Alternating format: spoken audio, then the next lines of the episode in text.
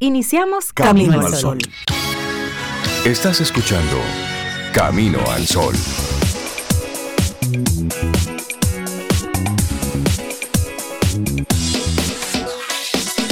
Comienza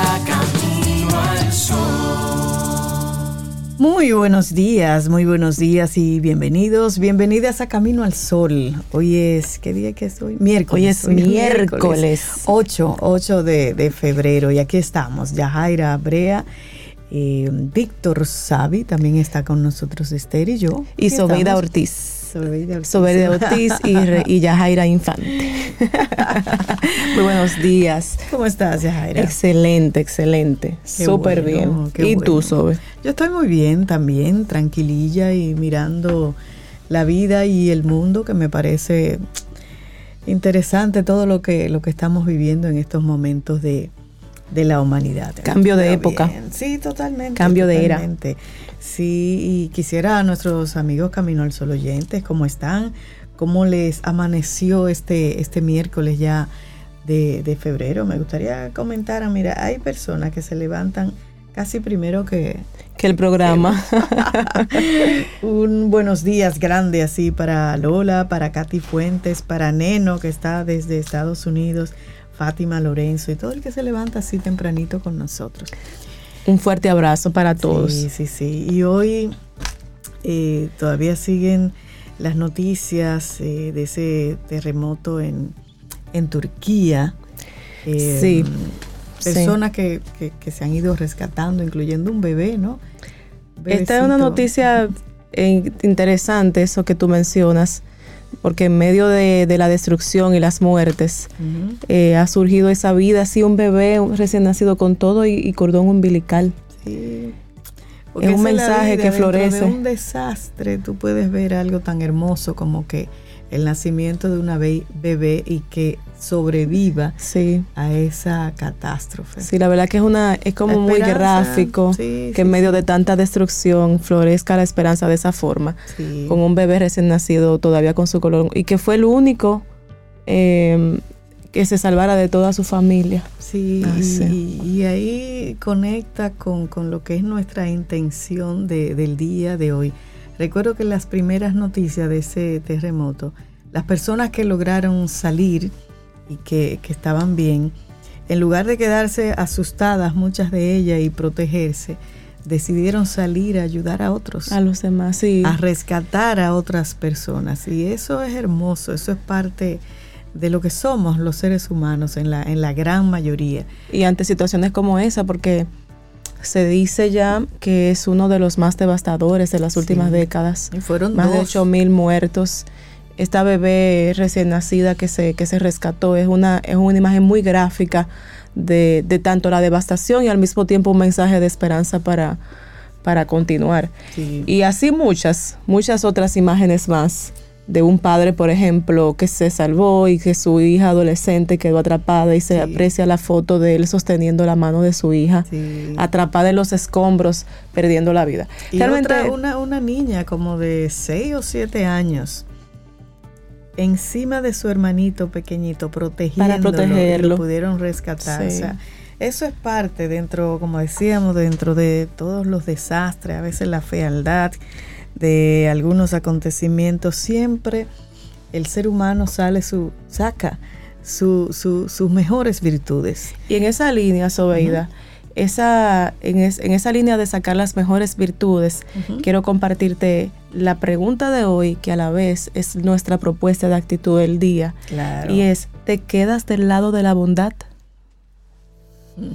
¿Qué tú crees? Esa reflexión. Es ¿de- una ¿De qué lado te reflexión. quedas? ¿De qué lado ¿Del te de la quedas? bondad? ¿De qué lado te quedas? Es una interesante, una excelente Sí. pregunta para nosotros iniciar nuestro día en camino al sol. Sí. Y en el nombre de Reinaldo Infante y de Cintia Ortiz, que no nos están escuchando, pero sabemos que nos escucharán después. ¿Tú crees que no nos están escuchando? Conociendo a Mr. Infante, se debe tener un radito. Es más, que me ponga un... Aunque es un ojito por WhatsApp, seguro que lo está escuchando.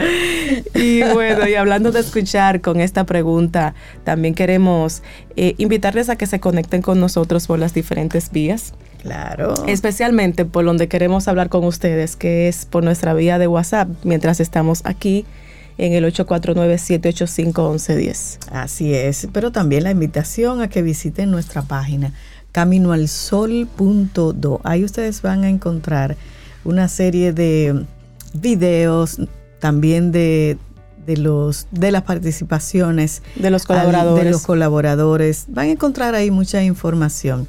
Y el enlace a los videos que los tenemos alojados en nuestro canal de YouTube, que es Camino al Sol Radio. Radio. Vaya por ahí, desee un paseíto que usted va a encontrar muchas cosas interesantes, temas interesantes. Y le invitamos a que además de que entre, bueno, pues que se suscriba y comparta esos videos con las personas que usted entiende pueden eh, agregarle valor. Así es que ahí estamos por todas las vías posibles. Por el WhatsApp, ¿cuál es, Yajaira, para repetir? 849-785-1110. Claro, la página entonces caminoalsol.do y el canal de, de YouTube Camino al Sol Radio. Y si quiere comunicarse a través del correo electrónico, porque tiene alguna sugerencia, alguien que usted sugiere que venga acá a Camino al Sol, algún tema, pues hola arroba caminoalsol.do. Caminoalsol.do. Ahí están todas nuestras coordenadas, como diría el señor Infante. Y Víctor Sabia aquí eh, con, en los controles con nosotros, que va a estar en todos estos días que Reinaldo y Cintia van a estar eh, en una serie de compromisos personales y profesionales. profesionales. Le dimos ese chance de que fueran, tú sabes, por ahí a pasear y a trabajar. Y mientras tanto estamos nosotros acá. Eh, no sustituyéndolos, porque ellos serían insustituibles. Designados. Estamos aquí acompañándonos mutuamente. No sé. Y, y bueno, Y esa voz que ustedes escuchan, que no es Reinaldo, es Víctor Sabi, no es ombligofónica, ojo. Esa es su Es voz una natural. voz de audiolibros y todo, que después le contaremos. Déjame detrás de los controles ya, amor. prefiere ahí, ¿verdad? Sí, sí, sí. Excelente. Bueno, pues, ¿qué les parece si iniciamos Camino al Sol con música, como siempre? Y hay tantas canciones maravillosas, pero yo voy a elegir esta para el día de hoy eh, con la propuesta de ¿dónde? ¿Qué eliges? ¿La bondad o qué? Esto se llama Palante y es Diego Yar. Así iniciamos. Lindo día. Los titulares del día en Camino al Sol.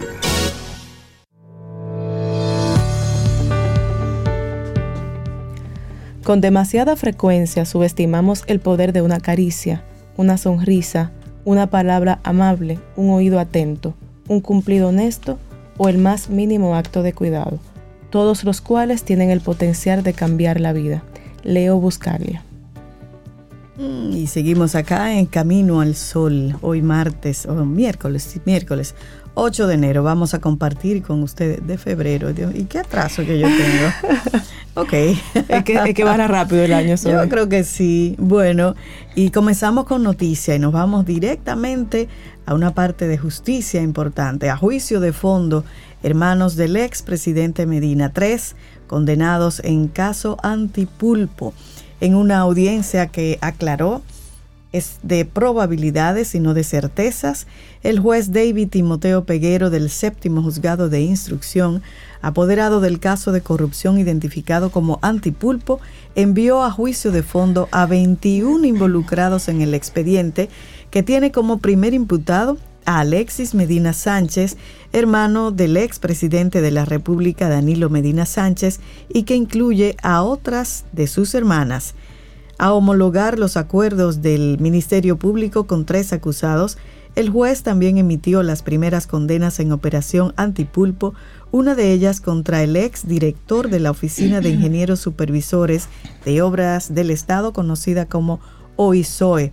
Se trata de Francisco Pagán, a quien dictó cinco años de prisión bajo la modalidad de reconocérsele los dos años y un mes ya cumplidos por él y los dos años y once meses de prisión restantes serán en arresto domiciliario por tener más de 70 años. También Julián Esteban Suriel Suazo, fue condenado a cinco años, dos de prisión y tres suspendidos. A su vez, Lewin Ariel Castillo fue sentenciado a tres años de prisión, mientras Domingo Antonio Santiago Muñoz se le otorgó un criterio de oportunidad con la extinción de la acción penal en su contra, por lo que quedará en libertad. Pero ahí está, en la justicia, juicio de fondo a los hermanos del expresidente Medina y tres condenados en el caso Antipulpo. Bueno, y el Tribunal Superior Administrativo rechazó el recurso interpuesto por el Ministerio de Educación contra la resolución de la Dirección de Compras y Contrataciones Públicas, DGCP, que ordenó ponderar las ofertas económicas de las empresas que resultaron descalificadas en el proceso de adjudicación para la adquisición de dispositivos electrónicos. La DGSP había solicitado que se declare inadmisible el recurso por ausencia de legitimación procesal activa del MINER y de legitimación procesal pasiva de la DGSP, al no existir la posibilidad de que un órgano de una misma administración recurra la actuación y o decisión de otro órgano de la propia administración. Pero en otro orden, senadores dicen que hay consenso para aprobar el Código Penal. Con un texto más abarcador sobre los sujetos de discriminación, el proyecto de Código Penal será sometido hoy al Senado de nuevo, con algunos cambios y todos los indicios de que logrará los 22 votos necesarios. El senador Pedro Catrain, del Partido Revolucionario Moderno, PRM, aseguró que la pieza ya ha sido consensuada en el Senado y la Cámara de Diputados, por lo que cree que antes de que termine la legislatura extraordinaria convocada por el presidente Luis Abinader el próximo martes 15 de febrero, la pieza estaría aprobada en los dos hemiciclos. Ramón Rogelio Genao, senador del Partido Reformista Social Cristiano y miembro de la Comisión Especial del Senado que estudió la pieza y rendirá hoy un informe favorable, explicó que en el artículo 185, que ha sido rechazado por algunos grupos porque no incluye la discriminación por preferencia sexual, incluirá una definición de la discriminación tan abarcadora que deja satisfechos a todos los sectores. El texto ahora contempla la discriminación basada en en las características inherentes a las personas. Y siguiendo las noticias de Turquía y Siria, em, bueno, los, los, los muertos por estos sismos suben a 8.000, dice el presidente turco a primer ministro británico. Y se trata del primer ministro británico Rishi Sunak, que ha expresado en una conversación telefónica a su homólogo turco Recep Tayyip Erdogan sus condolencias por las consecuencias de los terremotos que han sacudido Turquía y Siria, prometiendo el apoyo incondicional del Reino Unido. El presidente turco les reveló que la cifra de muertos ronda los 8.100 hasta ahora. Tan solo en Turquía, la cifra de fallecidos supera ya los 5.400 muertos, con lo que el presidente Erdogan ha declarado el estado de emergencia durante los próximos tres meses en las principales provincias afectadas, hasta donde han llegado efectivos de más de medio centenar países. Sunak ha resaltado que en la jornada de este martes pasado un equipo británico de búsqueda y rescate enviado a Turquía, formado por 77 personas, ha llegado hoy a la ciudad de Gaziantep con equipo especializado y perros, todo ello en respuesta a la petición del gobierno turco, según un comunicado de Downing Street. Bueno, y siguiendo en el plano internacional, Biden asegura que si China amenaza la soberanía de Estados Unidos, actuaremos para protegernos. El presidente de Estados Unidos, Joe Biden, advirtió este martes por la noche de que si China amenaza la soberanía de su país, actuará como ya lo ha hecho, en clara alusión al derribo del globo espía chino que sobrevoló el territorio de Estados Unidos la semana pasada. Estoy comprometido a trabajar con China en lo que pueda suponer un avance para los intereses estadounidenses y beneficie al mundo. Pero no se equivoquen, como dejamos claro la semana pasada, si China amenaza nuestra soberanía, actuaremos para proteger nuestro país. Y así lo hicimos. Eso dijo Joe Biden en su discurso del Estado de la Nación.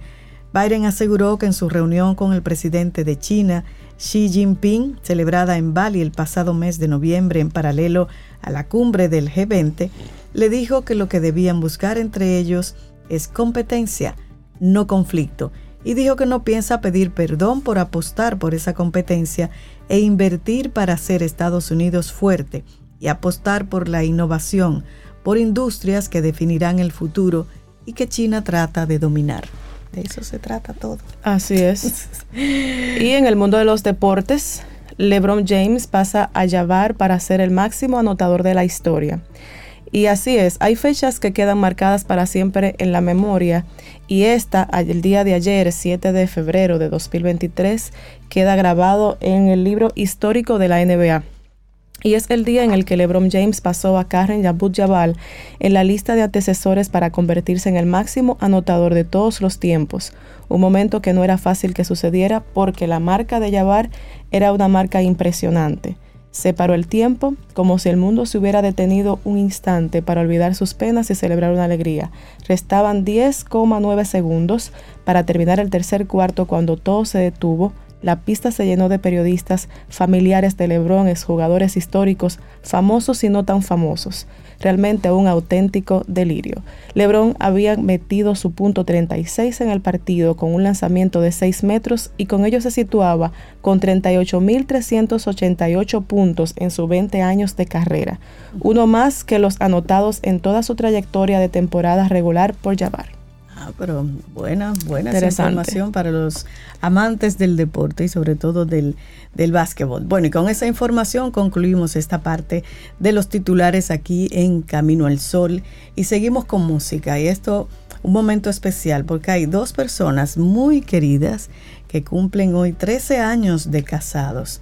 Él es mi suplidor personal de música diferente y buenísima, Julio Cruz, y bueno, su esposa Johanny, sobrina de, mi querido amigo Manny.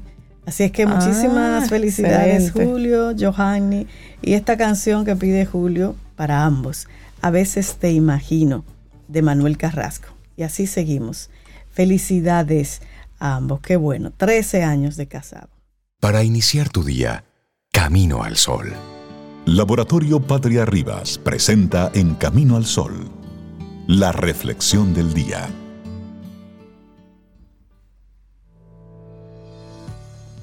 Sé el motivo por el que alguien sonríe. Sé la razón por la que alguien se siente amado y cree en la bondad de las personas. Roy T. Bennett. Bueno, y seguimos acá caminando por este camino al sol, miércoles, miércoles 8 de febrero. Y la intención del día de hoy que, hemos planteado en nuestros Camino al Sol oyente es una pregunta. ¿Te quedas del lado de la bondad? Y a propósito de esa intención, nuestra reflexión de hoy va en ese camino. Curiosidades sobre, la bondad. La bondad es una de las fuerzas más poderosas del mundo. No es exagerado decir que gracias a la generosidad de muchas personas estamos aquí hablando sobre esto. Así mismo como estamos nosotras compartiendo hoy en esta, en esta cabina. Claro, y es que la bondad es una de las virtudes más valiosas porque es fuente de satisfacción tanto para quien la practica como para los que se benefician de ella. La historia de la humanidad, como tú decías, Yajaira, está llena de episodios crueles, pero también de actos bondadosos que incluso han cambiado el curso de los acontecimientos y han transformado por completo la vida de muchas personas. Así es, y uno de los actos de bondad más conocidos fue el de Oscar Schlinder, que inspiró la famosa película La lista de Schindler. Maravillosa, me encanta. Esa película, yo yo tengo una escena de esa película grabada que bueno, después te contaré. Este hombre logró salvar la vida de unos 1200 judíos durante la Segunda Guerra Mundial, poniéndose en riesgo a sí mismo. Por eso le dio el título de Justo entre las Naciones en 1963. Claro, y otro de los episodios que han brillado, que ha brillado la bondad, ocurrió reciente en el año 2020, los irlandeses donaron una gran cantidad de dinero a las familias Navajo y Hopi. Estas son dos comunidades indígenas estadounidenses que estaban muy empobrecidas por la crisis de salud.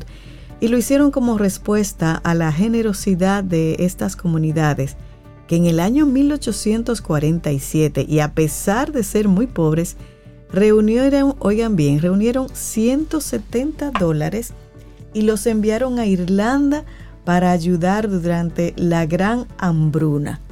Interesante, sí. Personas pobres, esta comunidad por 170 dólares para ayudar a una comunidad irlandesa. Qué bonito. Pero conozcamos ya, Jaira, algunas de esas curiosidades. De la bondad. Sobre la bondad, exactamente. Hay otro, eh, bueno, en esa línea, el antropólogo Oliver Curry de la Universidad de Oxford, él sostiene que la bondad está arraigada en nuestra esencia como especie, ya que el ser humano es un animal social. Y en esa línea de las curiosidades sobre la bondad, todo indica que la bondad es contagiosa, es una de sus curiosidades. Al parecer, las personas solemos ser más sensibles a las necesidades de los demás cuando vivimos en un entorno en el que priman la amabilidad, la consideración y la generosidad. El bienestar que producen esas conductas es suficiente para inspirar, estimular y reforzar los comportamientos bondadosos. Claro, y oye, está interesante. Dice que la bondad es una virtud de las personas felices. Tenía que ser. Sí, claro. También es posible expresarlo al contrario. La felicidad induce a la bondad. En general, hacerles bien a otros nos lleva a sentirnos mejor con nosotros mismos. A la vez, esto nutre sentimientos de alegría y de bienestar. El experto Richard Lyer, también de la Universidad de Oxford, lo dice así. Hacer el bien te hace más feliz y ser más feliz te hace hacer actos bondadosos. Qué bonito eso. Sí, suena muy bien. Sí. Y hay una relación entre la genética y la bondad. Todo indica que la bondad también está relacionada con ella. Científicos de la Universidad de Bonn, en Alemania, realizaron una investigación sobre esto. Encontraron que las personas que poseen un gran específico llamado COM, C-O-M-T, son el doble de bondadosos en relación con quienes no tienen este componente genético. Asimismo, el psicólogo Gary Lewis de la Universidad de Edimburgo llevó a cabo otro estudio que fue publicado en Biology, Letters. Los investigadores estudiaron el comportamiento de casi mil gemelos, idénticos y no idénticos. Ahí vas tú. Atención, pongo. Tomaron en cuenta tanto el componente genético como el entorno familiar y los resultados indicaron que en las gemelas mujeres el factor genético influía en un 48% en sus conductas prosociales o bondadosas. Ay, por eso, ah, que por yo eso soy que tan Tania buena. Y Tania también. tú. Un abrazo Sí, no, para Mi Tania. hermana es mejor que yo. Bella. Uf. Mientras tanto, en los hombres esa influencia era de solo el 20%. Aunque el estudio no es concluyente, sí sugiere la importancia del componente genético. Oye, pero interesante con los gemelos. Ay, sí, mi hermana es mucho más bondadosa que yo. Y las yo dos creo. juntas, ustedes hacen el real team. Bueno, ¿y han escuchado ustedes, Yajaira, el efecto conejo? Bueno, el efecto conejo o de Rabbit Effect es el título de un libro de la psiquiatra Kelly Harding de la Universidad de Columbia. Esta obra se inspiró en un accidente de laboratorio ocurrido en Nueva Zelanda. Sucedió en el año 1978 cuando el doctor Robert Nerem realizaba un experimento con conejos. Lo que se suponía, lo que se proponía el científico era estudiar la relación entre una dieta alta en grasas y la salud del corazón en un grupo de conejos blancos. Tras un tiempo, los investigadores analizaron la cantidad de depósitos de grasa en los vasos sanguíneos de los animales. La mayoría de los conejos presentaban los resultados esperados, altos niveles de colesterol. Sin embargo, un pequeño grupo de ejemplares estaba casi sano. El sorprendente resultado los llevó a explorar varias hipótesis. Al final, concluyeron que este resultado anómalo se debía a que ese grupo de conejos sanos había estado bajo el cuidado de una estudiante de postdoctorado que había sido muy afectuosa con ellos. Qué lindo, ¿eh? Mira, se me erizó la Sí. piel de solamente escucharlo. Realmente eh, es, es muy poderoso. Y en la línea de la actitud de que, que propone hoy Camino al Sol, te quedas del lado de la bondad. Probablemente hay personas que llegan a nuestra, a nuestra mente bondadosas, Sí. que, de las cuales hemos recibido probablemente mu- muchas oportunidades y situaciones. Y nosotros mismos hagámonos la pregunta si nos quedamos del lado de la bondad. Sí, no, y- Interesante. Y, ejercerlo, ejercerlo. Mira estos conejos, simplemente con, con un apoyo, con un abrazo, con un estar ahí para ti, ya es un acto. Hizo la diferencia. Claro, claro. Y para cerrar, Sigmund Freud decía, la ciencia moderna aún no ha producido un medicamento tranquilizador tan eficaz como lo son unas pocas palabras bondadosas. Ay, ay, ay. Qué poderoso eso. Muy poderoso. Bueno, Excelente. curiosidades sobre la bondad. Esta ha sido la reflexión de hoy en Camino al Sol, escrita por Edith Sánchez. Laboratorio Patria Rivas presentó En Camino al Sol, la reflexión del día. Siente y disfruta de la vida. La vida. Camino al sol. Camino al sol.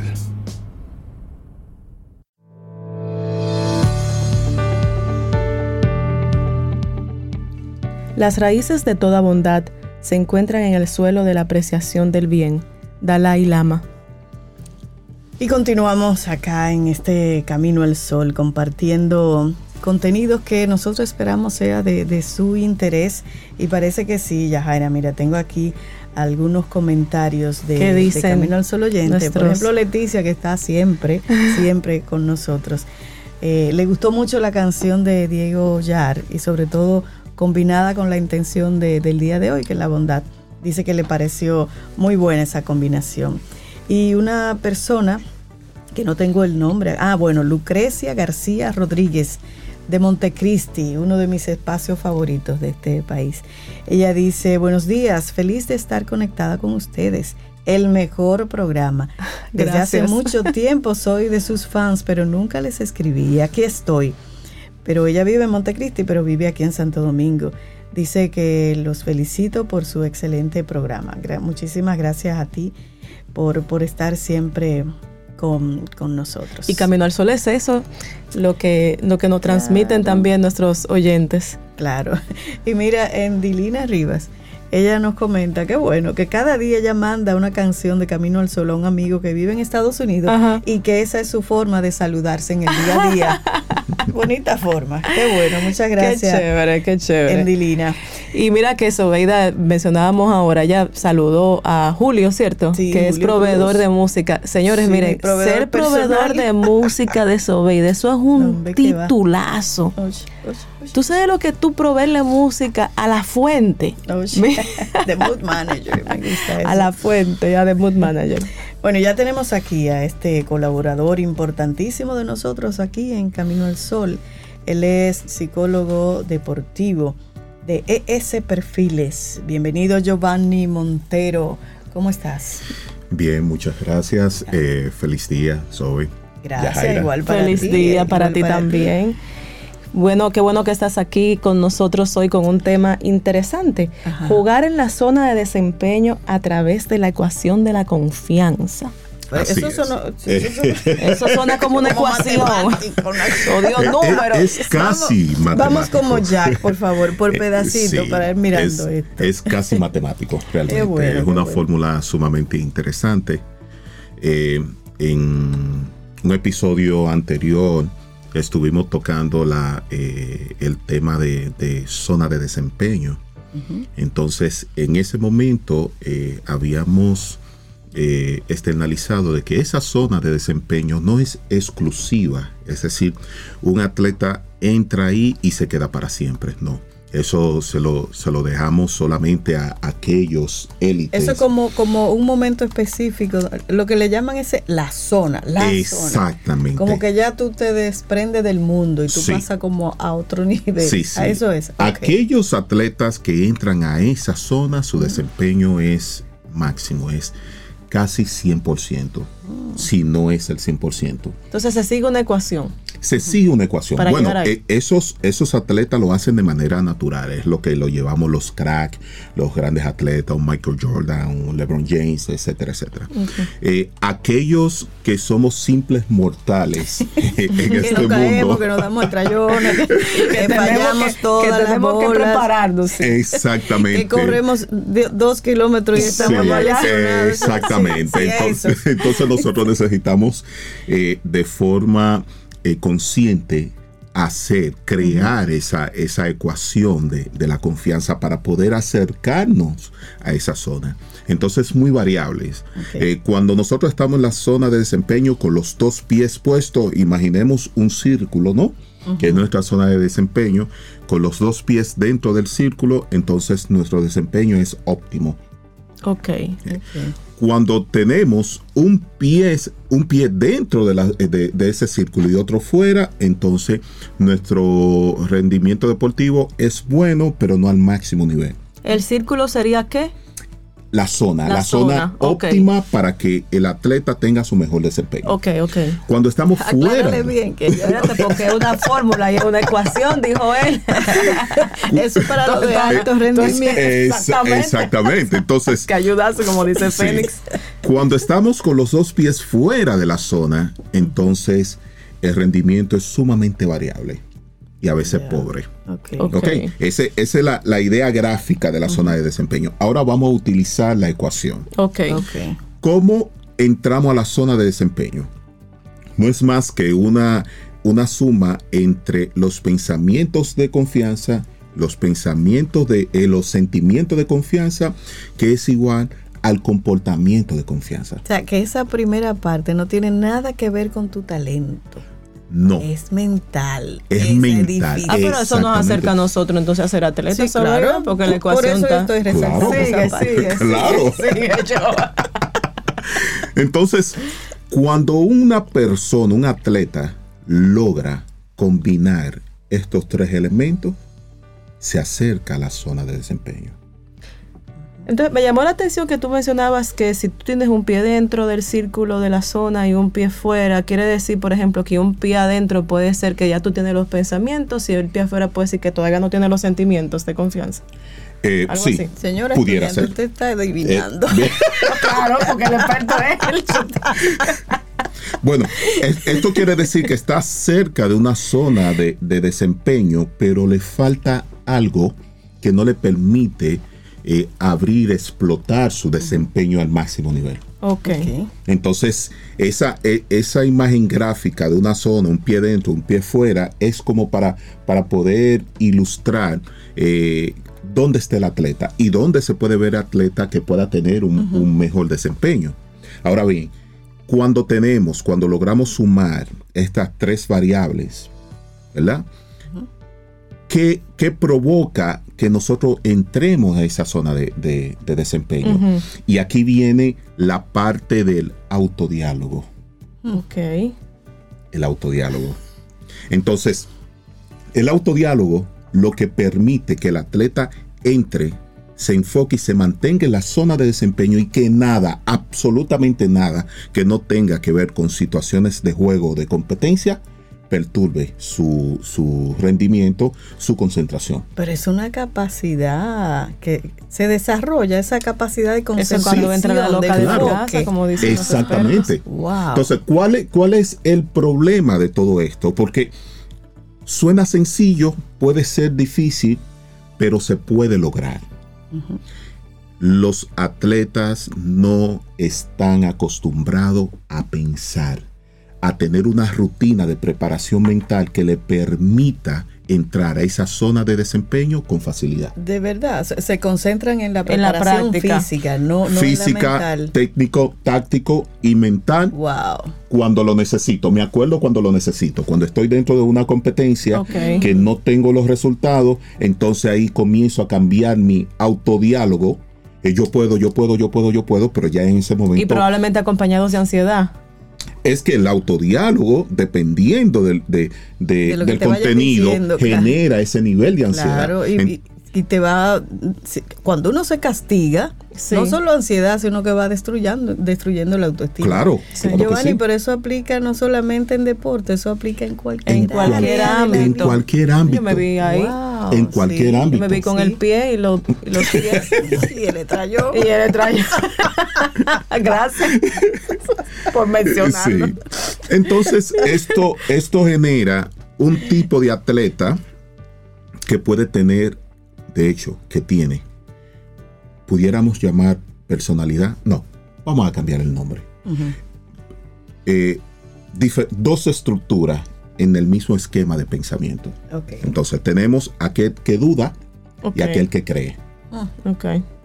El que duda es alimentado por un autodiálogo negativo. Ok. Claro, claro. Sí, sí, sí. no voy a poder, eh, no lo voy a lograr, voy a quedar en ridículo. Sí. Y tú, tú siempre mencionas eso, Jova, sobre, esa, sobre ese autodiálogo. Es, es muy frecuente que los atletas piensen así, que no va a poder, o sea, Sí, eh, eh, realmente todos nosotros tenemos un autodiálogo de- desde el día uno. Sí, Desde el día uno. sí. Entonces, ese autodiálogo que generalmente es negativo se establece al principio de una manera inconsciente. ok. Eh, las personas no saben que tienen un autodiálogo negativo porque no lo reconocen como un pensamiento, sino como un sentimiento y lo asumen como una realidad. Ya. Y hasta natural. Y natural. Y natural. Pero me gustaría Exacto. oír el otro lado. Exacto. El, el creyente, si- sin entrar en, en la parte de la, de la religión, ¿no? no. el creyente, El creyente en sí mismo. sí, Sí. es aquel que la voz interior es positiva y genera calma. Y eso lo tiene innato, o sea, natural. Claro, claro, nosotros tenemos los dos tipos de, de pensamiento. El tema a cuál le damos fuerza. Exacto. Entonces, ¿cuál, eh, eh, eh, sí, nosotros el que alimentemos es el que se va a convertir en aquel pensamiento recurrente. Ok. Claro. Entonces, eh, por eso, por eso es tan difícil cuando nosotros alimentamos un, un tipo de pensamiento negativo, querer en un momento que lo necesitamos, cambiarlo. ¿Y cómo hay alguna técnica, Giovanni, que uno, porque tú, tú has dicho, lo entiendo perfectamente, lo tenemos los dos, unos alimentamos más el negativo. ¿Cómo, qué técnica, a qué puede uno recurrir como para lograr integrar y cambiar hacia el bueno? Sí, eh, el eh, primero, primero lo que el atleta o las personas que están in- eh, involucradas en este tipo de pensamiento, lo primero que tienen que hacer es ser consciente. Y para ser consciente tienen que estructurar. Y para estructurar tienen que escribir. Y detenerse. Claro, es decir, se tienen que sentar, ¿verdad? Y comenzar a identificar esos pensamientos, esa estructura de pensamiento, porque tienen que hacerlo consciente. Ok. La Recuerden que escritura es de las Sí, mejores. Exactamente. Entonces, eso. cuando tú te ves con eso, cuando lo, lo, eh, lo tienes ahí plasmado en una, en una página, en una hoja, entonces tú te das cuenta de la forma en que estás pensando. Es mucho más fácil ahí cambiar. Ok. Entonces lo que, lo que tienes que hacer es identificar aquellos pensamientos automáticos negativos que son más importantes y que te están afectando más. Y son tan insistentes, esos negativos tienen fuerza. Oh, Sí, es un velcro. Sí. Nuestra mente tiene un velcro. Claro. Y, y cuando vienen esos, esos pensamientos automáticos negativos se pegan y son difíciles. Ahora, ¿qué error comete el, el atleta cuando establece, cuando se pegan esos eh, pensamientos automáticos negativos? Es que hacen presiones para sacarlo. Totalmente inadecuado. ¿Y ¿Cómo cómo, sería que- entonces? Sal Es- de mí, mal. Es Ajá. cambiar la dirección del pensamiento. Más o menos. Es decir, vamos a suponer, tengo miedo de fallar. Un atleta que está en, un- en medio de una competencia, eh, tengo miedo de cometer un error, tengo miedo de cometer un error. Es un pensamiento automático negativo que, se, que se pegó ahí. Ok. Entonces, en vez de pensar en error, entonces pensar, darle la vuelta al pensamiento y pensar en algún elemento que tenga que ver con su desempeño, Ay, donde es bueno Mm, donde es bueno. Yo soy bueno, eh, eh, si en el baloncesto, yo soy bueno tomando rebotes. Ok. Entonces me enfoco en los rebotes, más en que los en mi tiro. momentos en que he sido exitoso. Es, exactamente. Eso como el cuento de- del elefante y el gusano. Y la lombriz, después te lo hacemos. ok. Entonces, esos, eh, eh, esa forma de darle la vuelta al pensamiento negativo permite que ese pensamiento negativo simplemente se despegue y se vaya. Por eso a los atletas yo siempre le digo, entra un pensamiento automático negativo, no lo bloquee, deja que salga. Entonces, mientras más me relajo mentalmente Claro. y me enfoco en mis capacidades, esos pensamientos automáticos negativos salen. Óyeme, O sea- pero qué interesante uno poder, eh, o sea, aprender a darle la vuelta, porque ¿cómo le doy la vuelta a eso? Eso yo, eso yo me imagino se Sí. ejercita. ¿Sabe que a mí me pasaba en momentos de corredera? Ay, estoy cansada, estoy harta. ¿Para qué me metí a ¿A eso? qué Todo yo me lo que metí dice- así? ¿Y qué hacía yo? Cambiaba y me iba a una playa Ujú. con mi música en los oídos. Exacto. Y ahí le dabas tú. Sí, pero ahora Sí. lo que dice Giovanni, que uno cambia donde es bueno, tengo que revisar. No, pero es, es válido. Es, de la confianza y el círculo sobre A la playa, bro. ¿Dónde es que tú tienes pero, una pero es playa válido. del círculo? Es válido No, a mí porque me- desbloqueaste completamente una Sí. situación y es válido eh, hacerlo de esa manera. Eh, es válido hacerlo de esa manera. Eh, para que esto funcione, el atleta debe de entrenarlo. Ok, ahí está la clave. Ahí está la clave. Es durante los entrenamientos entrenar el sistema de la ecuación. En todo momento, entrenamiento, cuando está fuera de los entrenamientos, es decir, cambiar una estructura negativa de los pensamientos toma tiempo. Sí, te iba a preguntar eso, ¿qué tiempo le toma aproximadamente a un atleta, en el- tú mencionas entrenarse, eh, si va de cara a una a competencia, o sea, ¿qué tiempo le toma esto? Porque, por ejemplo, si se va a preparar para una competencia, uno sabe, por ejemplo, si vas a correr, si va a correr 10K, tú sabes que dura unos 3, 4 meses Sí. haciendo el entrenamiento. De cara a este tema, digamos, de salud mental y de bienestar mental, o optimización de mental, ¿cómo, qué tiempo aproximado? ¿Es, es igual? ¿Es No, no, eh, es multifactorial y, y no se pudiera determinar un tiempo. En, en dos meses ya tú vas a cambiar el sistema porque va a depender eso. mucho de, del atleta, de, de la persona que ¿Y de está qué utilizando. tanto te machacaron en tu adolescencia, en tu Exactamente, es multi- niñez? es dándote, multifactorial. es de ahí que sale esa negatividad de Exactamente. uno. Entonces, ¿qué pasa? Eh, si lo hacemos una rutina, como un elemento diario del día a día de, de cada momento, entonces tenemos mm, eh, mayor probabilidad de hacer cambios específicos e importantes para la competencia. Muy bien. Pero ojo, ojo, y esto es importante que los atletas sean conscientes. Cuando lo utilicen por primera vez, no necesariamente le va a dar resultados. Claro. Eso no quiere decir que el sistema no, no Que es fracasó. fracasó. No.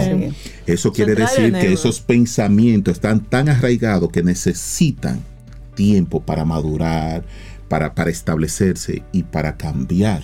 Su sistema prueba y error constante. No, y necesita, tú me corriges, Giovanni, un altísimo conocimiento de uno mismo, porque tú, Claro. como lo decías al principio, primero tengo yo que identificar si Claro. tengo esos, nega- esos pensamientos negativos, que todos los Sí. tenemos, Sí.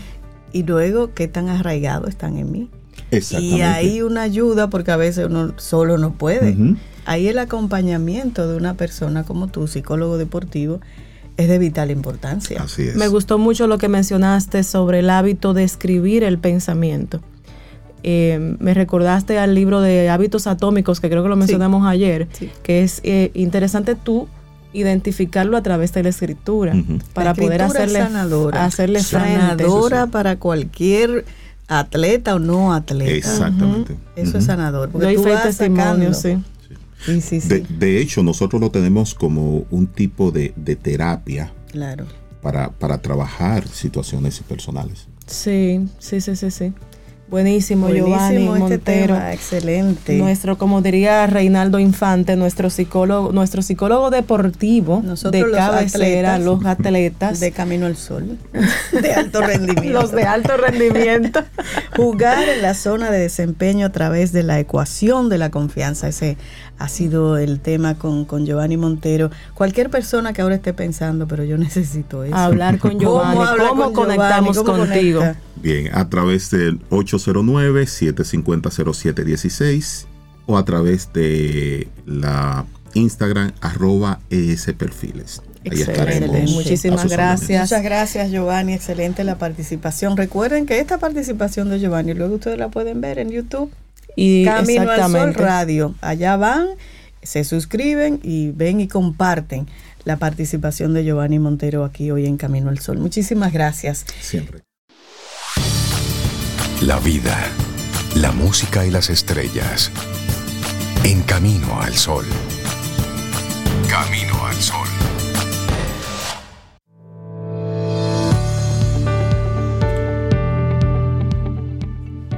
No se pierde el tiempo que se emplea en procurar hacer el bien. Concepción Arenal. Hacer el bien siempre es interesante. Y bueno, Giovanni hizo el bien, porque mira, este, qué lindo esta, esta experiencia que comparte un Camino al Sol oyente. A propósito de lo que conversábamos con Giovanni, él dice, en una ocasión inicié un proyecto y subiendo una escalera me llegó un pensamiento. ¿Y si no se vende nada Ay, el ay, primer ay, mes? Pensamiento negativo. Sí. Y sigue, caminé más rápido en la escalera y cuando el pensamiento terminó, ya estaba 10 escalones arriba. Con esa actitud estaba rechazando el pensamiento Ajá. negativo. Y el proyecto cumplió 13 años el 10 de enero. Wow, Qué aplauso. bonito. Mucho- eso es lo que me gusta de estos caminos al oyente que comparten esas experiencias. Qué bueno. Excelente, Buenísimo. excelente. Y dice Harme Castillo que, que sí, que el limón con sal pega al tema. ¿Verdad que Porque sí? los viejos decían, deja la corredera esa, que si te cae te pela, el limón con sal que te vamos a poner. Señor. Qué gráfico. Eso es verdad. Eso es por si nos caemos del círculo, si sacamos los pies y eso. Bueno, continuamos recibiendo gente maravillosa, estos colaboradores nuestros que siempre nos regalan sus experiencias, sus conocimientos. Y hoy tenemos una muy especial. Y hoy damos un salto ahora Sí. de tema y con una colaboradora muy especial para nosotros, experta en estrategia comercial, en conferencia en temas de transformación de mercados, digital y marketing estratégico. Ah, y estamos gusta. hablando de nuestra querida Caril Taveras. Bienvenida, Ay, Caril. Qué bonita, bienvenida. Me encanta estar contigo aquí ya, Jaira Sobeida. No te me pongas celosa. No, ya iba a bandera, tú Lo que pasa es que tengo que abrir así, porque eh, esto es un lujo tener también allá Jaira, también allá. Jaira, de host en nuestro espacio el día de hoy. Qué bueno amor, un amor, un, un amor de tripartito, no hay problema. Caril, ¿cómo estás? ¿Cómo estás? Todo muy, muy bien, gracias a Dios. Tirando Qué para bueno. adelante, un 2023 intenso, pero bueno, hay salud, hay vida, hay trabajo, mis hijos están bien, así que podemos con Ya. todo hacia adelante. Así Qué es. felicidad vivir intensamente. Claro. Y hoy Caril Y qué trae, bueno. trae un tema interesante, innovación y agilidad como potenciados de la transformación Empresarial. empresarial. Qué buen tema, Dari, Caril. Interesante, porque la verdad es que nosotros eh, nos, nos encontramos eh, con, con muchos clientes que nos hablan de su urgencia de transformar sus modelos de negocio, de acelerar en esos procesos en los que están inmersos. Y luego, cuando nosotros estamos junto a ellos, pues nos damos cuenta de que hay un inhabilitador importante en esa organización y se llama la agilidad. Ajá. ¿Y qué significa Entonces- agilidad en ese ambiente? Agilidad es la capacidad que tienen las organizaciones de poderse renovar, Mm, adaptar o cambiar con mucha rapidez en un entorno buca, en un entorno ambiguo, Claro. donde hay turbulencia, donde Incertidumbre. mercados- incertidumbre, donde los mercados todos los días amanecen con, un, con una variación hacia arriba o hacia abajo importante, eh, donde no tenemos control de absolutamente nada. Y es importante eh, resaltar que la, la agilidad no es incompatible con la estabilidad. La gente piensa, bueno, si quiero ser ágil, lo tengo que desordenar todo aquí adentro y, y no necesariamente. Y de hecho, va muy de la mano con la planificación, porque, porque procesos ágiles, una organización ágil nace justamente de la revisión profunda de la efectividad de los procesos y para eso hay que planificar. Entonces es importante que nuestros oyentes que están en- interesados en entender cómo puede ser mi organización más ágil, qué significa una cultura agile, como se le llama, eh, ¿Qué pasa con Scrum cuando me hablan de ese tema dentro de mi organización? Pues bueno, básicamente si estás inmerso en este proceso o has escuchado y quieres saber de qué va y demás, eh, todo esto comienza con una evaluación profunda de los procesos, entender las rutinas en las que están ustedes inmersos como colaboradores de la organización y esto va desde la cabeza hasta el colaborador más joven en el, en el entry level, como le decimos dentro de la escala jerárquica de las organizaciones. Cuestionar la forma en que gestionamos nuestros proyectos, nuestro día a día, cuán ágiles somos, la cadena de decisión, cuántos pasos tiene. Esos pasos son pasos que agregan valor o son pasos burocráticos que se crearon así o se fueron armando así por la complejidad del proceso cuando fuimos creciendo. Todo esto hay que cuestionarlo si queremos hablar de entornos ágiles. Miren, una organización ágil se centra funcionalmente y concretamente en, el desempeño de la organización como tal, de sus colaboradores. ¿Se atreve a explorar nuevos enfoques de gestión? Por supuesto, entendiendo que hay consecuencias en esto. Eh, organiza y educa a sus colaboradores en esto y sobre todo nosotros hablamos siempre, tanto cuando estamos hablando de transformación digital, que está muy ligado al tema de agilidad, porque si no hay agilidad, no hay transformación, obviamente, hablamos de la cultura. Entonces mm. ya nos encontramos con un concepto eh, de libro de cultura agile, y eso se ve preciosísimo en los, en los papeles, ¿verdad? Pero implantarla dentro de las organizaciones es el mayor reto. Y a propósito de eso, Caril, que tú mencionas de implantarla, ¿qué metodologías a lo interno podrían funcionar para, para, para incorporarla? Bueno, lo primero es hacer un diagnóstico, eh, Yajaira, para poder entender eh, el nivel de agilidad. Y hay diagnósticos muy, muy buenos y muy precisos. Eh, y luego, en el entorno en que se encuentra la organización, el sector, el tipo de, de servicios y productos que ofrecen, los stakeholders importantes, por ejemplo, el cliente, eh, es un cliente ya educado eh, digitalmente y entonces, ¿cuál sería esa estrategia cliente céntrica? Digamos que cuando todo eso lo tenemos como marco de referencia, entonces comienzan los procesos de absorción de la organización. Tiene que ser intencional. Hay que definir cuáles son los elementos de ese ADN organizacional nuevo que queremos. Y ahí me surge eh, una, una, una, duda, eh, Caril. Cuando hablamos de transformación digital, cuando hablamos de esta cultura agile, mucha gente piensa lo digital, ah, el responsable TI. Si es cultura, ah, el responsable gestión de personas, gestión. ¿Quién en la institución es el responsable de decir, ok, vámonos por aquí y, y de ahí hacia dónde debe ir bajando? La cabeza. Mm, la cabeza. La cabeza. La cabeza de la organización es el, el, que, el máximo responsable. Si los líderes dan este discurso, pero luego no se comprometen con el proceso, inmediatamente mandamos el mensaje, como cuando estamos dentro de la casa y decimos, nadie viene a la mesa con el celular, pero el papá lo toma a la hora de comida y comienza a mandar un correo o atender una llamada. Estamos mandando un mensaje equivocado. Entonces, las dos primeras capas organizacionales deben estar unidas en visión en ese proceso de adopción de una nueva cultura y de transformación. Y alguien tiene que dar el pistolazo de salida. Entonces, un, disruptor conceptual puede ser el que agite un poco el tema, pero quizás no tiene la autoridad suficiente para mover recursos, definir proyectos y aprobar inversiones en esta dirección. Así que el, líder máximo de la organización o el consejo de administración, eh, digamos, configurado como una persona, ¿verdad? Dentro de la organización, siempre será el, que, el mayor responsable. Y a esta gestión se le va a, querer o a odiar por los resultados. Y, tenemos que estar como líderes preparados para eso, porque no es perfecto. Estamos hablando de procesos que involucran talento. Y bueno, la gente por naturaleza se resiste a los cambios. Entonces, esto es un proceso de evangelización que va bajando por capas, pero que tiene que ir asociado a acciones muy concretas. Por eso todo proyecto de transformación debe comenzar con el cliente interno en el centro. ¿Qué está pasando con, nuestra cultura organizacional? ¿Cuáles son los elementos que hoy tienen que necesitamos cambiar? Eh, tenemos una cultura eh, del presentismo donde solamente hacemos eh, actos de presencia en un horario, pero no estamos, digamos, todo comprometidos con todo esto. Todo esto se evalúa en, estos procesos de arranque.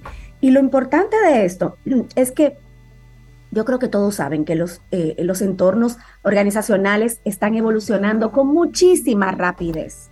O sea, lo que hoy era algo eh, certero para una organización, mañana puede no serlo.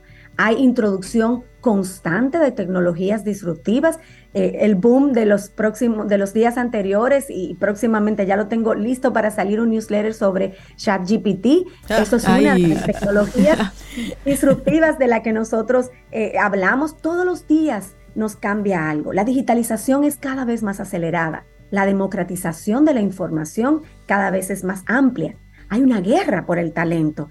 ¿Quién se queda con el mejor talento disponible? Entonces, estos son elementos subyacentes en todo este proceso. Por eso es importante entender, ok, quiero transformarme, necesito acelerar estos procesos en los que estoy inmerso. Bueno, tienes que ser ágil, porque si no, no va a haber, no, va a traer, eh, nadie va a traer la innovación a la organización y, en lo que estás revisando, si el proyecto te funciona, si la herramienta te funciona, ya alguien lo hizo hace mucho tiempo. Entonces, en este, en, este entorno acelerado es que nos encontramos en el día de hoy. Mm. Eh, los mayores enemigos del agilismo, por así decirlo, son los profesionales del escapismo esta frase. ¿Cuáles son ¿Cómo hace Karil? bueno, esos personajes. Ustedes recuerdan a Houdini. por favor. Aquí. Ustedes recuerdan a Houdini, ¿verdad? Claro, bueno. Eh, lo vemos por, lo, lo, sabemos, sí, sí, sí. No lo recordamos, pero sabemos de qué. Bueno, ahí, ya Jaira está guardando la cédula, no vaya a ser cosa.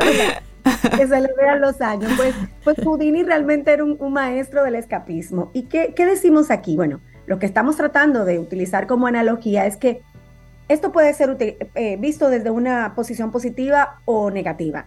Un, escapista es aquel que bien se libera de los procesos eh, que no son ágiles y, es un motor disruptor dentro de la organización.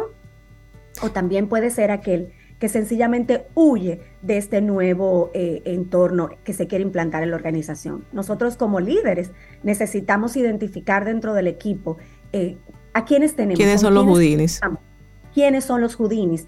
Para una cosa o para la otra, ¿verdad? Porque también necesitamos judinis que rompan los, los, los candados y las cadenas que anclan a la organización en los procesos de transformación. Okay. Y me gustaría eh, como que ir cerrando con, con, esta frase que yo sé que es muy trillada, pero que tiene mucho que ofrecernos, es que lo perfecto es enemigo de lo bueno.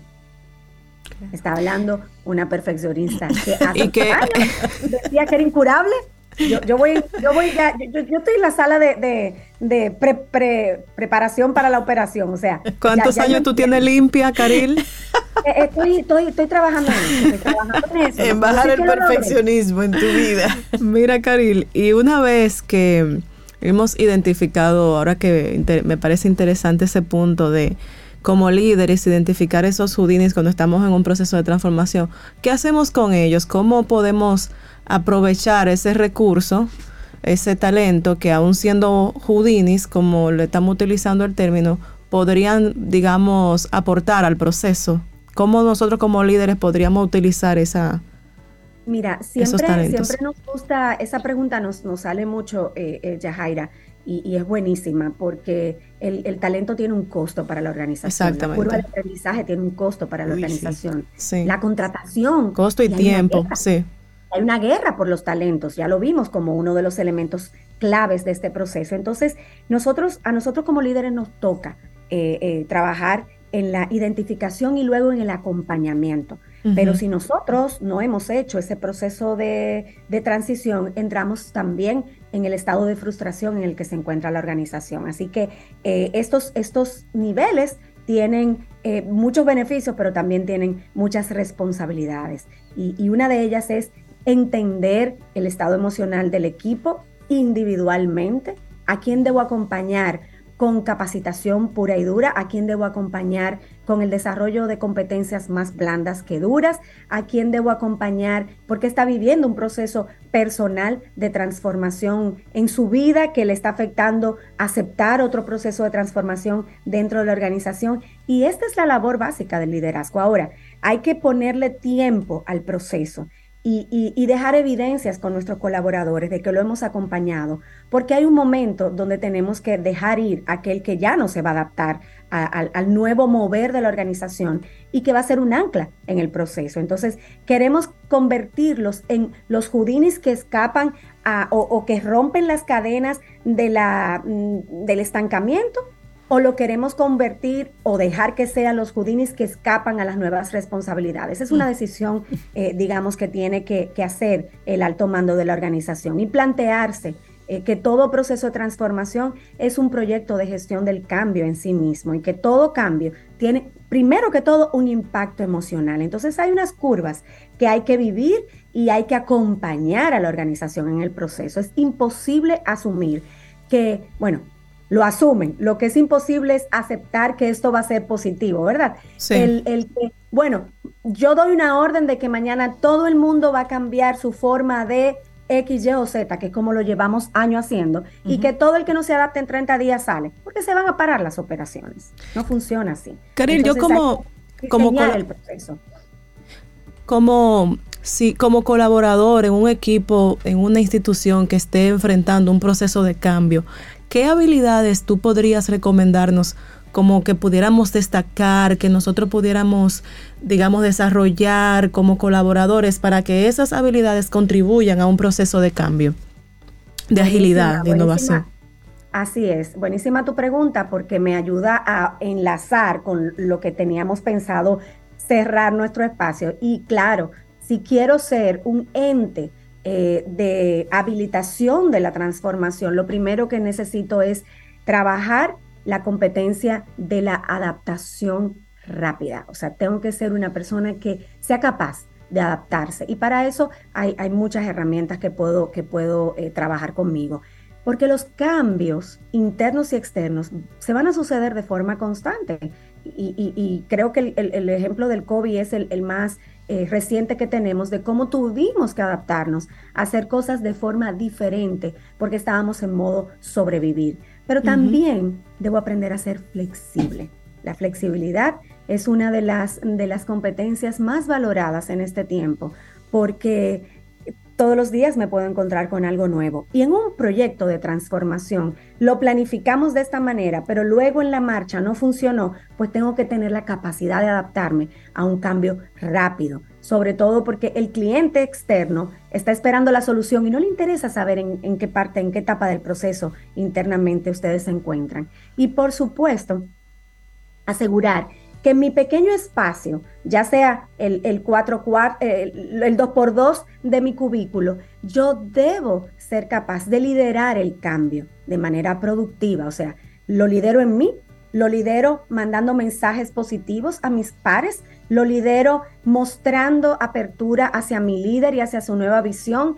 Me puedo convertir en un, en un jugador que ayuda al resto de los colaboradores a comprender su estado emocional. O sea, es liderar el cambio no quiere decir que yo soy el responsable del proceso final, pero soy, responsable de una parte en la que puedo tener incidencia. Soy parte del cambio. Claro. Soy parte del cambio. Creo que esas tres, eh, hay muchas otras recomendaciones, pero creo que esas tres son las más importantes para que nosotros mentalmente podamos comprender qué, qué responsabilidad tengo yo en este proceso. Caril, tú mencionaste a San COVID y justamente después de la irrupción de la pandemia, la salud mental es un componente más presente en los entornos, en estos entornos empresariales. En ese marco de, transformación, de, procesos de cambio, ¿están las empresas tomando en consideración en su capital más importante la gente? Ese, la gente. ¿Están las empresas eh, tomando en cuenta ese nuevo componente que ha tomado protagonismo luego de la irrupción de la pandemia? Bueno, yo creo que justamente esa es la tarea pendiente de la mayoría de las organizaciones. Eh, todavía, aún lo hemos predicado y lo hemos hablado mucho, todavía nosotros entendemos en, a título general como humanos, ¿verdad? Eh, que somos eh, sencillamente eh, motores a los que se les da un, comando y pueden activar inmediatamente. Y nos olvidamos de, gestionar el, cambio. El cambio, como decía hace un rato, se gestiona desde las emociones. Entonces, de verdad creo que es una de, los, de las grandes funciones de este proceso. Em, nos decía Sobeida hace un rato que se cree que si el tema es de digital, bueno, es este que si es de cultura, es de gestión humana. Y justamente ese, ese es el gran, eh, el, el, gran reto que tenemos y es ver el proceso de transformación como un proceso transversal, donde todos somos responsables, comenzando por el cuidado del, de la, del talento humano, que es el más importante de todos. Eh, las máquinas no nos van a suplantar al 100%, yo, yo estoy convencida de ello. De hecho, tenemos una experiencia de un Elon Musk que se devolvió a integrar humanos nuevamente al proceso de fabricación de, uno de sus Teslas, porque habían errores que no podían ser corregidos por la máquina porque necesitaban del pensamiento crítico. Entonces, creo que esa es la tarea pendiente y creo que si una organización quiere hacerlo bien, habrá de dotar de recursos, pero sobre todo de autoridad a los gestores de talento, porque no son meros contratadores y, y pagadores de nómina, son, digamos, la, el eslabón más fuerte de la cadena del proceso, porque es el que se asegura del cuido macro del, de, la, de, los, de los colaboradores, pero luego descansar en cada uno de los líderes de equipo esa gran responsabilidad. Yo creo que un indicador que deberían colocar en los proyectos de transformación es justamente la capacidad del líder de montar al mayor número de colaboradores de su equipo y determinar parte del proceso con ese mayor número y premiarlos. Y premiarlos, porque eso es básicamente su principal labor en el proceso. Y es retador eso que tú acabas de decir, es, es un aumento de la tasa de retención en, en, en, medio de tanta... exactamente, en medio de, de tanta volatilidad con relación a eso que tú acabas de decir, es crítico y bueno, muchos de los empresarios que nos están escuchando, líderes y directivos que nos escuchan, saben de el reto que es realmente eh, el, ese componente de salud mental que hoy afecta a nuestros colaboradores. Claro, y que esa retención se, se, se ubique en, querer quedarte con lo mejor que te pueda eh, ayudar en esa transformación. Así es. Excelente tu, tu tema de hoy, Caril. Bueno, como siempre, agradecida siempre de esa participación tuya tan rica. Personas que quieran conectar contigo, Caril, ¿cómo, cómo lo hacemos? A través de nuestros canales digitales, eh, pero pueden enlazar con ellos eh, desde nuestra página web ideox.net. Pero luego estamos en todas las plataformas. Invitarlos a que sigan nuestro newsletter, porque ahí compartimos el mío personal eh, Caril Taveras. Ahí compartimos muchos de estos temas eh, con mucho más profundidad. Excelente. Hemos conversado con Caril Taveras, experta en estrategia comercial, en conferencia en temas de transformación de mercados, digital y marketing estratégico. Muchísimas gracias, Caril, por acompañarnos. Lindo día para ti, Caril. Cultivemos nuestro espíritu en camino al sol.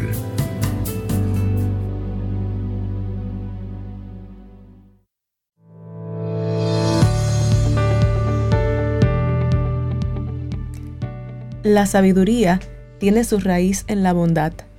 Ralph Waldo Emerson. Bueno, y seguimos acá en Camino al Sol, siempre agradecidos, agradecidas de que ustedes estén acompañándonos en, este camino. Y bueno, eh, Camila Hasbun es una colaboradora nuestra de Camino al Sol de hace ya un par de años. Ella es psicóloga clínica, máster en neurociencias y educación de la Columbia University y es especialista en evaluaciones psicométricas. Y hoy nos trae ella, Jaira, un tema sumamente interesante, la crianza resiliente. Sí. Eso me gusta. Y llamativo. Sí, Camila. Buenos días, bienvenida aquí a tu espacio que es Camino al Sol. Bienvenida, Camila. Muchas gracias, gracias por, permitirme estar aquí otra vez, hablar sobre un tema que me apasiona mucho, sobre padres y resiliencia. Mm. Yo creo que, hay muchos que quieren, están expectantes de escuchar. Sí, me incluyo, Camila. Son padres ustedes, me imagino. Sí, sí, sí. Bueno, Sobeida es, es, madre de unos hermosos sobrinos, pero sí. Exactamente. Y una perrita que se llama Lía. Y de Lía. Todo aplica, todo aplica. Realmente cuando hablamos de, resiliente.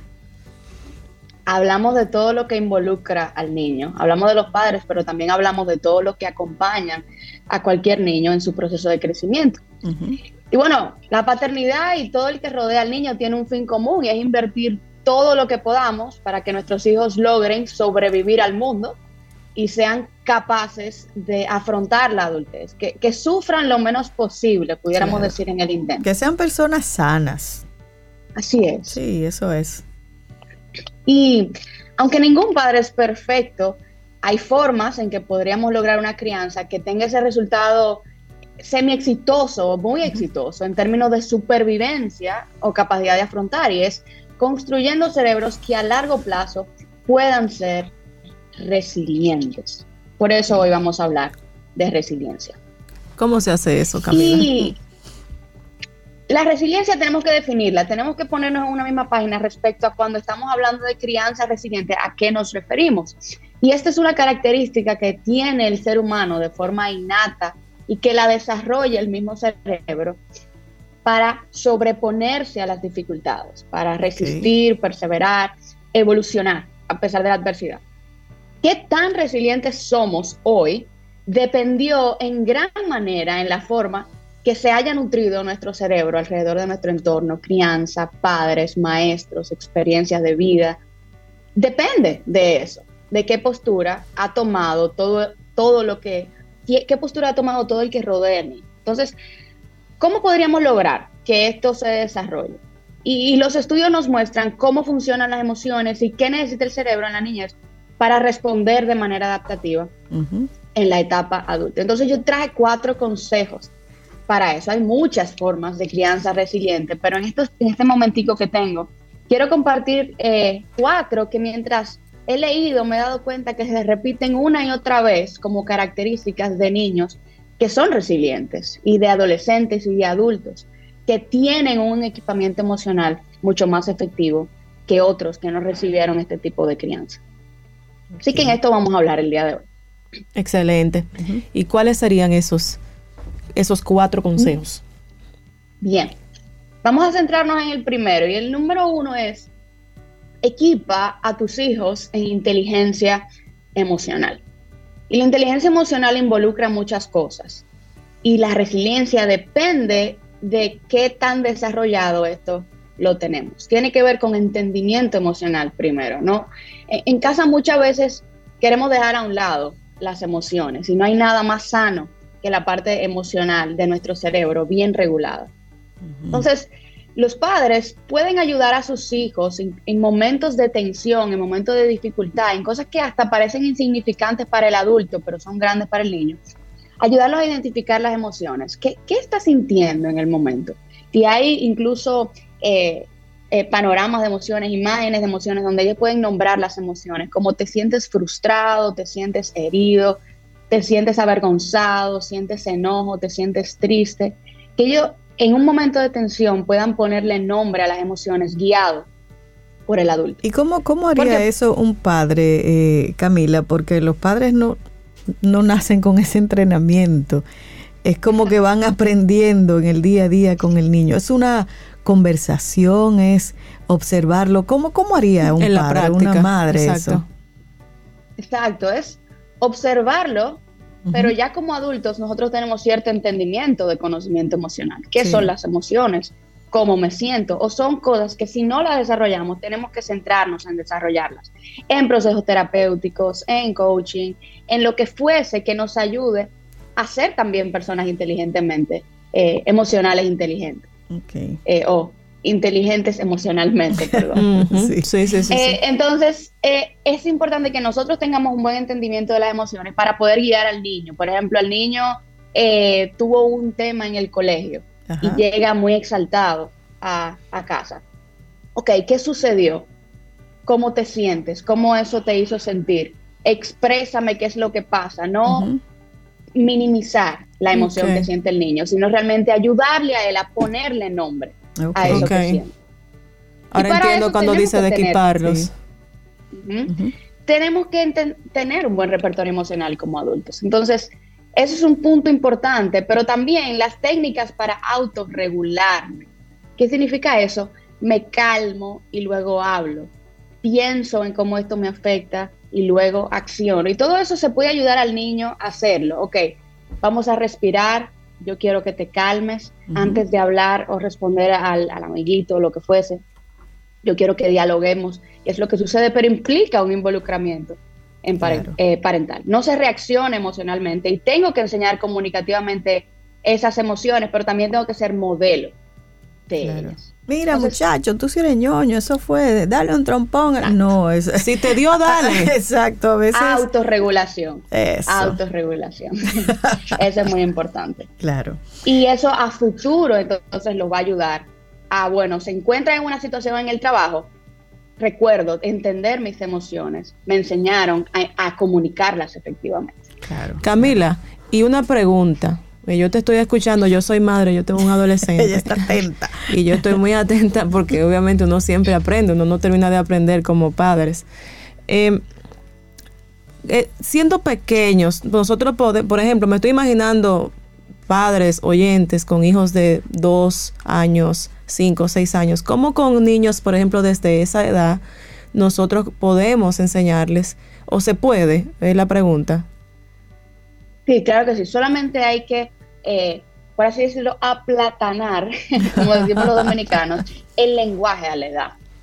Hay, eh, hay videos que nos hablan de las emociones, hay imágenes que nos hablan de las emociones, hay películas que nos hablan de las emociones. es un asunto de hablar su lenguaje. Sí, tú, tú has mencionado como el primer consejo de equiparse y y menciona el ejemplo de si me, enojo, me calmo, como una técnica como para manejarla o gestionar la emoción para entonces luego hablar. Y aquellos padres que no estamos entrenados y que nos y que podemos por cualquier eh, algo que ocurra enojarnos y que no manejamos eso, eh, me estoy poniendo como en el, en el papel, ¿no? En la situación. Y nosotros, padres que no tenemos ese entrenamiento, entonces sería hacer la educación previa primero nosotros. Previa, así, es. Todo, cada vez que hablamos de crianza vamos a terminar en el padre, no en el hijo. ¿En, qué características tiene un padre que aunque no sea perfecto, puede hacer cosas, puede equiparse personalmente para poder transmitir eso a sus hijos? Y, el punto dos es la independencia. Hay que permitirles a los hijos ser independientes de acuerdo con su edad. Y, esto es algo que a veces choca muchas veces con el concepto de paternidad, pero debemos dejarle tomar decisiones sencillas, sencillas, como qué es comer en un restaurante, sacar su propia ropa con la ayuda de mamá, que elija qué se va a poner con la ayuda de mamá, que coma solo, que se bañe, pero que se le ayude. La autonomía fomenta la toma de decisiones, la resolución de conflictos, les permite sobrepasar adversidades a futuro. Si todo yo se lo resuelvo, si todo yo se lo decido, si yo no le dejo tomar ningún tipo de iniciativa, entonces no estamos fomentando seres independientes que van a ser autónomos en algún momento, sino dependientes de la opinión y la necesidad de papá y mamá todo el día. Yo he visto padres, sobre todo las madres, que un muchacho ya de 6, 5 años que puede ser independiente, dándole la comida todavía, estilo avioncito. ¿Pero y qué es eso? Exacto. Ahí lo están castrando. ¿eh? La independencia es una eh, arma muy, muy importante, porque adultos es lo que queremos criar. Claro. A futuro. Así es. Entonces, número tres, ¿Mm? ante situaciones que se enfrenten guiarlos a la búsqueda de soluciones. Y como padres, los padres generalmente se apresuran rápidamente a dar soluciones. Exacto. O sea, algo tan sencillo como ver una pelea entre hermanos y decir, separarlos y decirles, despéguense, no peleen. Pero ya eso se quedó ahí, no hubo oportunidad de crecimiento, sino detenerse a cuestionar y hacer preguntas en vez de tomar una decisión por los dos, de deben de pelear. ¿Qué podemos hacer en vez de pelear? ¿Cuáles son cuestionarlo, ¿verdad? sí. Esto es un diálogo. ¿Qué podemos hacer en vez de darle a tu hermano? ¿Qué, cómo podemos decir eso de otra forma? Y ahora, ¿qué tú harías si esto es lo que ocurre? Entonces, ellos no tienen capacidad de buscar sus propias soluciones. Entonces, debemos darle como un paso atrás y comenzar a guiarlos a que ellos mismos digan, ok, ¿de qué otras formas alternativas pude haber resuelto este problema, esta situación con el amiguito, esta situación con que se me quedó algo eh, en el colegio, esta situación con el hermano? Que son cosas constantes con las que ellos se enfrentan. Entonces, abrir este, este espectro de oportunidades para orientarlos en la búsqueda de soluciones, pero que ellos mismos sean los que digan, ok, esta es la forma en que pudiera hacerlo diferente. Y de acuerdo a la edad, esto es posible también. Es totalmente posible.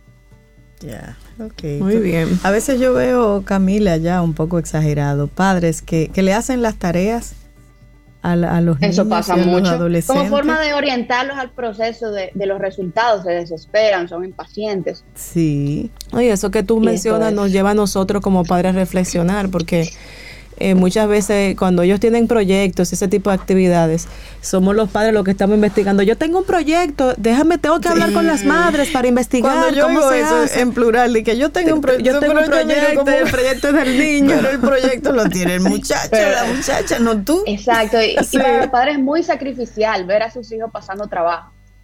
Hay que Yo lo sé, dejarlo. yo me imagino, no, no, de verdad que es ¿Tú te lo imaginas? debe ser muy difícil. No, No, lo imagino no es porque no soy padre, pero, pero hay contenerse y ser una guianza, es, eso es determinante, Claro. Determinante y es, es cosechar resiliencia. por más feo que le, quede, que le quede el proyecto, es el proyecto que ese niño, esa niña hizo. Sí. Y ese es el de él. No, Con- no que vamos a ponerlo bonito. No, no, no, no, suelta eso. Con es la de- ayuda, con la ayuda de papá, eh, de papá y mamá, pero con la ayuda guiada, no con la ayuda de resolución Y completa. de intervenir. Ni intervenir completamente. Así Y, es. y por último, número cuatro, enséñale el valor del esfuerzo y la perseverancia. Esto es algo que se ha perdido ya en nuestra generación. Cuando las cosas no nos salen a la primera, lo intentamos hasta perfeccionarlo. Lo que se empieza, se termina. Tomaste una clase de piano, ok, eh, tienes que por lo menos como mínimo completar seis meses, te guste o no. ¿Te gustó o no te gustó? A los seis meses tú completas, que completen ciclos. Perfecciona los procesos con la práctica. Cada vez se puede hacer mejor. Y estos son los padres que también ayudan a fomentar Sí. en la persistencia en el proceso. Me no gustó dejar la eso. cosa, ah, no le gustó, ah, no lo solté. No, Sí. vamos a ver qué podemos hacer para perfeccionar. Oye, que a veces, proceso. Camila, uno por la comodidad, a veces, obviamente, nosotros los padres tenemos muchas obligaciones, muchos temas, así va y lo suelta. Eso que tú acabas de decir es importantísimo para, de, para, para desarrollar en ellos eh, la permanencia, la consistencia. Totalmente. Así es. Totalmente. Entonces, ¿qué tan resiliente mi hijo va a ser? Depende mucho del maestro que le enseñó a crecer a pesar de sus errores, del padre que le dejó asumir independencia y a buscar soluciones Sí. por sí mismos, de la madre que le vio fallar y no se apresuró a buscar una, una solución, del abuelo que le enseñó a esperar, a comunicar, a perseverar. Entonces, el cerebro se construye y por tanto, él mismo crea ese sentido de resiliencia a partir de cómo es nutrido. Camila, si nosotros ya tenemos, nuestros hijos ya están grandes, tienen, son adolescentes, o por ejemplo, o padres que nos estén escuchando que ya hijos eh, adultos, y- pero obviamente la labor de nosotros como padres nunca termina. ¿Cómo nosotros en esos cuadros no hemos criado de manera resiliente? ¿Hay algo que todavía se pueda hacer? Dentro de las posibilidades se puede repetir todo este ciclo. Igual, todos estos consejos se pueden repetir a cualquier nivel. Siempre vamos a pensar que desde la infancia va a ser siempre más efectivo, pero por Ok. ejemplo, si yo he sido un padre y que Ujú. tengo un hijo adulto que no creció con buenas capacidades emocionales y yo, esto es difícil en la adultez, pero yo llego a entender que fallé en ese sentido Ujú. y me comienzo a equipar en ese sentido y acepto la responsabilidad. Y aunque no sea de forma de guianza, pero comienzo a valorar las emociones de mis hijos, cosa que no hice en su infancia. Esto cambia también la dinámica entre la relación de los padres. O sea, con cositas que podamos remediar o rem- remediándonos a nosotros mismos y entendiendo nuestra propia responsabilidad en el proceso, es algo que definitivamente siempre va a aportar. No, tal vez no a la crianza, porque ya no criamos adultos, eh, pero en la adolescencia, por ejemplo. Sí, a mejorar sus Exactamente. actitudes. Qué bueno. Exactamente. Mira, Camila, tengo una, una amiga que se llama Ida Hernández, Camino al Sol, oyente ferviente, tú sabes, de este programa que le encanta. Y ella, que es abuela ya, de, de, varios nietos desde los dos años hasta los 20, nos comparte una serie de, de libros, son seis en total que ella me muestra, de, de la editorial. escucharlos. Sí, de la editorial Albatros. Oye las, los títulos de los libritos. Uno es Me siento preocupada. Todos son para niños. Estoy triste. Estoy aburrido. tengo celos. Tengo rabia. Tengo miedo. Ella dice que lo ha utilizado estos libros para acompañar a sus nietos. Pero muy buenos y títulos diferentes. Porque normalmente. muchas veces. Sí. Títulos diferentes y muchas veces los padres no tienen muchas herramientas por situaciones que viven y, los abuelos, los tíos, los maestros vienen a ser esas personas que ayudan a construir también resiliencia. O sea que es muy válido. Sí, y, mira, cada libro contiene consejos para los padres, para los educadores, eh, con sugerencias para acompañar a estos niños a aceptar, como tú dices, y a manejar mejor sus emociones. Voy a buscar con Ida más información de dónde pudo obtenerlo y eso. Sí porque es bien interesante y ahí lo, compartimos con, los Camino al Sol oyentes. Me parece genial, son excelentes consejos lo que, los que hemos visto con Camila. Si pudiéramos resumir los las cuatro sugerencias, Camila, sí, para recordarlas. Equipa a tus hijos en inteligencia emocional, permíteles ser independientes de acuerdo a su edad. Ante situaciones que se enfrenten, guíalos en la búsqueda de soluciones y enséñales el valor del esfuerzo y la perseverancia. Excelente. Buenísimo. Muy bueno. Buenísimo, Camila. Muchísimas gracias. Qué gusto tenerte aquí de nuevo en Camino al Sol en esta temporada 11. Y si alguien, eh, sí, increíblemente, ya camino a la 11. Eh, Camila, si alguien quiere conectar contigo, ¿por cuáles vías puede hacerlo?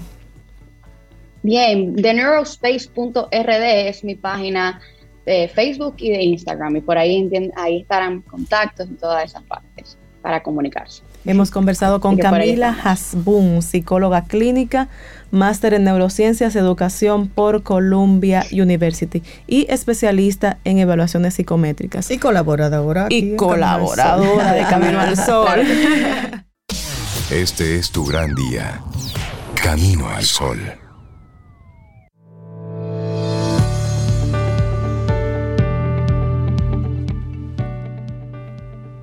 Bueno, aquí seguimos Camino al Sol. Y quiero compartir una información de, esas positivas que es bueno como quedarnos con, ese sabor. Hay un joven escritor dominicano, Fran Baez. Este escritor dominicano, Fran Baez, presentó en la India, en la India, su libro titulado Nirgum Dwiper Padavali. Es una selección de sus poemas traducidos al idioma bengalí y eso lo hizo en el marco de la celebración de la Feria del Libro de Calcuta. Este es el mayor evento dedicado a la literatura en el continente asiático y que en esta edición del año 2022 contó con más de 18 millones de visitantes en esa feria y el libro fue presentado en el pabellón de España, país invitado de la feria, tras ser publicado eh, por la editorial india Raban Prakasthana y traducido por Sayad Sharif, poeta originario de Bangladesh, con quien Fran Baez mantuvo una estrecha colaboración a distancia para sacar adelante esta obra. Fran Baez también participó en el Festival de Jaipur e impartió una charla en la Universidad de Delhi. Qué bueno que dominicanos, mira, tan lejos, por allá por la India, en ese idioma, esté presentando un libro de, poemas. Buenísimo, Fran Baez, y las felicitaciones, porque tengo amistades que son a su vez amigas. De, Fran Baez. Qué bueno. Excelente. Y es intesiano, egresado. Ah, pero mira, mucho mejor Una vez lo, conocí en un conversatorio que, que fue allá. Buenísimo. Así es que qué bueno que dominicanos estén aportando su talento, su creatividad y que estén por allá. Colocando nuestro nombre. Así es. Alto, alto. Bueno, ya llegamos al final aquí. Hemos llegado al final y especialmente al mantra. Ah, exacto, tú ya te lo sabes de memoria, así es que vamos, dale. Mañana, si el universo sigue conspirando, si usted quiere y si nosotros estamos aquí, tendremos un nuevo camino al sol. Excelente. Bueno, y nos vamos con la bondad en la mente. Acuérdense, ¿dónde pongo? La ¿De qué lado me pongo? De lado.